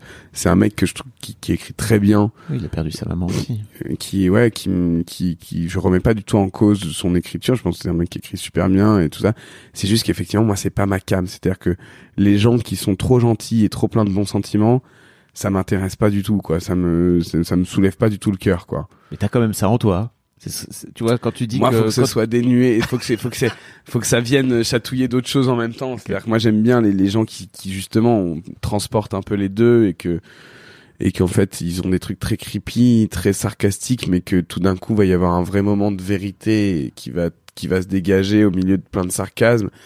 Et je, je suis le genre de personne qui se laisse toucher par euh, par Mhm. des moments vrais. Euh, évidemment que c'est une carapace tout ça, bah oui, mais euh, on mais compris. Hein. voilà. mais c'est pas c'est un peu euh, évident, mais mais du coup j'apprends. C'est un truc que j'apprends. Derrière ce cœur de rocker. ouais, derrière ce cœur de rocker, vraiment le cliché. Mais c'est vrai que c'est un apprentissage pour moi de me laisser toucher par un moment sans me regarder de l'extérieur euh, en me Mm. jugeant. Et en même temps, c'est des moments, notamment avec mon fils, que, que j'apprécie beaucoup. Il y a vraiment des moments où je me dis, bah là, t'as envie de, t'as envie d'être gaga, bah sois gaga en fait. oui. T'as le droit d'être gaga, c'est super d'être gaga. Et t'as envie de, de, de pleurer un peu de joie juste parce que t'es content qu'il soit là, qu'il te fasse un câlin. Voilà, Bah, pleure de joie. voilà. J'ai une dernière question pour toi. Euh, imagine ton fiston écoute ça dans 10 ans. Il aura 13 donc. Ouais, salut, euh, Ça dans l'adolescence. va te faire reculer, salope. Euh, Qu'est-ce que tu as envie de lui dire? C'est marrant parce que tu vois, genre sur euh, sur mon prochain album, il y a une chanson qui est qui est un peu hardos. Et c'est une question que je me pose effectivement. Et ben et en vrai, c'est une question résolue. Effectivement, euh, j'ai un langage qui parfois est très cru, très vulgaire. Je parle de choses de manière très frontale et en même temps, c'est un truc que je défends assez bien. Pour moi, c'est quelque chose, c'est une démarche qui est saine. Et euh, j'ai pas encore de mais mes réponses évoluent, c'est-à-dire par exemple, si tu vois, ça touche la vulgarité ou plein de fois ça m'arrive de pas faire gaffe, de dire, oh putain, fais chier, tu vois. Et ah putain, fais chier. Et en fait, moi, je sais que si j'avais pas toute la pression sociale, je serais en mode, trop marrant, on va dire, répète ce mot, euh, trop marrant que tu dises putain, quoi. C'est, sauf qu'effectivement, je peux pas euh, vivre en, en vase fermé et en fait, c'est pas possible de, d'arriver à la crèche, d'arriver euh, à l'école primaire et d'avoir un, un parent qui dit oh bah, le gros mot en fait c'est trop marrant, on peut les utiliser autant qu'on veut. C'est des mots parmi d'autres et ils font du bien, c'est bien de les dire. Donc il va falloir que je manage ça. Donc je, évidemment il y a, y a, la maman qui qui, qui, est, qui est en comment dire en, en management de ce truc-là et il y a, y a, aussi mes potes qui me disent genre bah non en fait non non non. Parce que moi vraiment j'y vois aucun problème. Je suis en mode genre bah non et puis je vois aucun problème de parler des choses frontalement en disant bah voilà ce qui s'est passé là c'est que ces deux personnes ont, ont ken en fait genre. En fait moi j'ai envie d'avoir un rapport ultra euh, je, je suis obsédé par l'honnêteté. Parfois c'est trop. Ouais je, je, dévie un peu du sujet, mais tu ah vois, non. par exemple, on lisait une histoire avec un grand-père mort, et il me dit qu'est-ce que c'est la mort, évidemment. Bon, et puis là, je me suis, quand même, j'ai réfléchi 20 secondes en disant qu'est-ce que je lui dis, et puis voilà, je, non, je vais essayer de faire un truc un peu poétique. La mort, c'est partir loin. Voilà, quand on parle de, de, ma mère, voilà, donc il sait, donc voilà, elle est partie loin, elle est plus là. Euh, donc parce que la mort, c'est un, un, sujet, voilà, à manager où il faut prendre des pincettes, et en même temps. Euh, euh, voilà, il y a plein d'autres sujets, le sexe, la enfin il y a plein de sujets un peu tabous et moi j'aime je déteste le tabou, le non dit. Donc il va falloir que je trouve un peu le, le juste milieu, mais je pense que. Et puis il y a, y a, des périodes aussi, tu vois. Il y a des âges où tu peux voilà. ouvrir des sujets plus que d'autres, quoi. Exactement.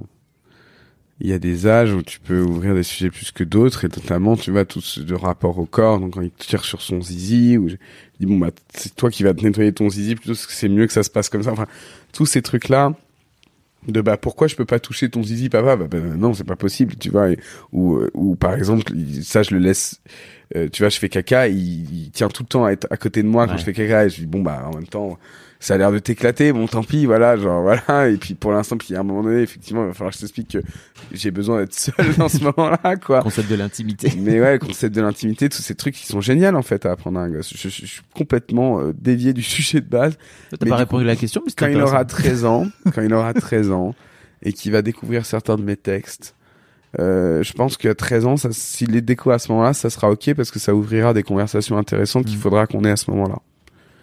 Voilà. Okay. Et je, je, j'assumerai, je l'expliquerai. Peut-être que, peut-être qu'à ce moment, dans, dans, dans 10 ans, peut-être que j'aurai un peu honte. Je dirais, ouais, j'avoue, je sais pas ce qui s'est passé à ce moment-là, j'ai un peu déconné. Mais euh, à cette époque-là, j'étais dans cet état d'esprit et voilà pourquoi je l'ai fait. Euh, peut-être que j'avais tort de le faire comme ça. Peut-être que je, j'en serai toujours très fier. On verra. Merci Zawi. Eh ben merci à toi. Hein, ces... je, je, mettrai tous les liens pour te retrouver tout ton travail et puis tes dates de tournée et tout dans, eh ben, dans les notes. Exactement. Que épisode. les gens viennent me voir sur scène, c'est pas mal. Merci pour cette euh, transparence et merci d'avoir ouvert ton petit cœur de rocker effectivement. Mon petit cœur de daron rocker. Ouais. Un grand merci à vous d'avoir écouté jusqu'au bout. Pensez à rejoindre le serveur Discord pour venir commenter avec le reste de ma commu. Je vous trouverai tous les liens dans les notes de cet épisode. Et si mon travail vous plaît, je vous rappelle que vous pouvez m'offrir en échange un peu de sérénité en vous abonnant à mon Patreon ou en m'envoyant de l'argent en vous munissant de votre CB. Vous trouverez tous les liens dans les notes de cet épisode également. Bonne fin de journée et j'espère à très bientôt pour un nouvel épisode de podcast. Un grand merci à vous d'avoir écouté jusqu'au bout. Pensez à rejoindre le serveur Discord pour venir commenter avec le reste de ma commu. Je vous trouverai tous les liens dans les notes de cet épisode. Et si mon travail vous plaît, je vous rappelle que vous pouvez m'offrir en échange un peu de sérénité en vous abonnant à mon Patreon ou en m'envoyant de l'argent en vous munissant de votre CB. Vous trouverez tous les liens dans les notes de cet épisode également. Bonne fin de journée et j'espère à très bientôt pour un nouvel épisode de podcast.